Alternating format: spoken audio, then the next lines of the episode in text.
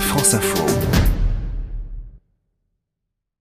Transportez-moi ce soir dans le ciel. Bonsoir Gérard Felzer. Bonsoir Edouard. Le 53e Salon international de l'aéronautique et de l'espace a lieu au Bourget, près de Paris. Le grand public est invité à s'y rendre tout le week-end. Mais vous, Gérard, vous l'avez déjà visité. Oui, ce plus grand salon du monde est avant tout professionnel. Les 2400 exposants viennent pour la plupart pour vendre ou faire leur marché.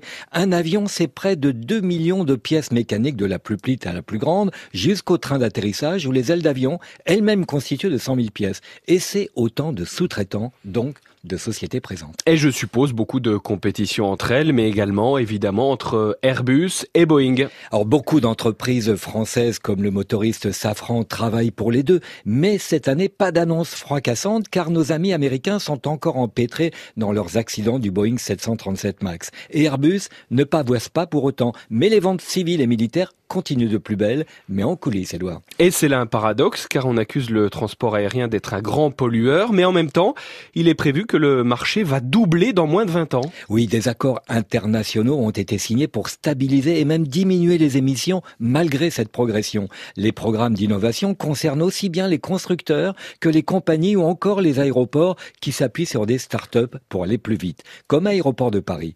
Edouard Ackreit, son directeur général. Nous avons investi dans huit start-up qui sont chacune des très belles histoires que nous projetons à l'international. On en met en, lumière trois cette année. Best Smile, qui permet d'optimiser des flottes de véhicules autonomes Zovis, des capteurs extrêmement intelligents réduire les nuisances, accueillir les passagers dans de meilleures conditions. Et puis Ascendance qui permettra de voir dans quelle mesure on peut partager le ciel avec d'autres objets volants. Des objets volants, il parle de taxis volants en fait qui pourraient bien un jour acheminer des passagers en correspondance. Un projet de drone est également mené avec l'école de l'aviation civile et la société Sopra Steria pour des livraisons d'organes ou de médicaments entre hôpitaux toulousains. Puis des livraisons urbaines en survolant en grande partie la Garonne.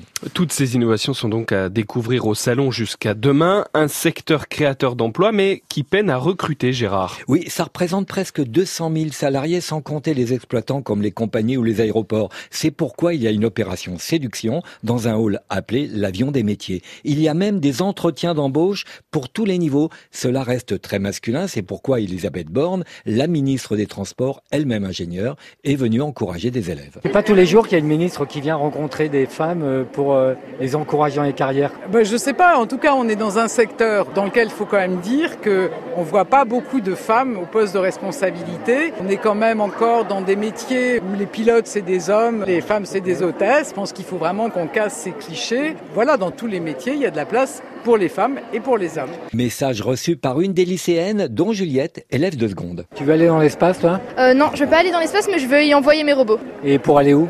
Euh, J'aimerais beaucoup en envoyer sur Mars. Voilà. Ce week-end, les visiteurs verront également des démonstrations en vol avec une sécurité maximum. En 1989, effectivement, il y a eu le crash d'un avion chasseur russe. Les pilotes avaient réussi à éviter la foule et avaient pu s'éjecter. Oui, démonstration sur un siège éjectable avec Johan Fleury de chez Martin Baker France. Je suis assis sur un siège éjectable, je suis en perdition, qu'est-ce que je fais? Donc une main sur la poignée d'éjection et vous tirez sur la poignée. Entre le moment où on tire et le moment où on est sous, sous la voile du parachute, il se passe deux secondes. Alors on a sauvé combien de personnes chez Martin Baker Depuis euh, 70 ans, il y a 7607 vies qui ont été sauvées.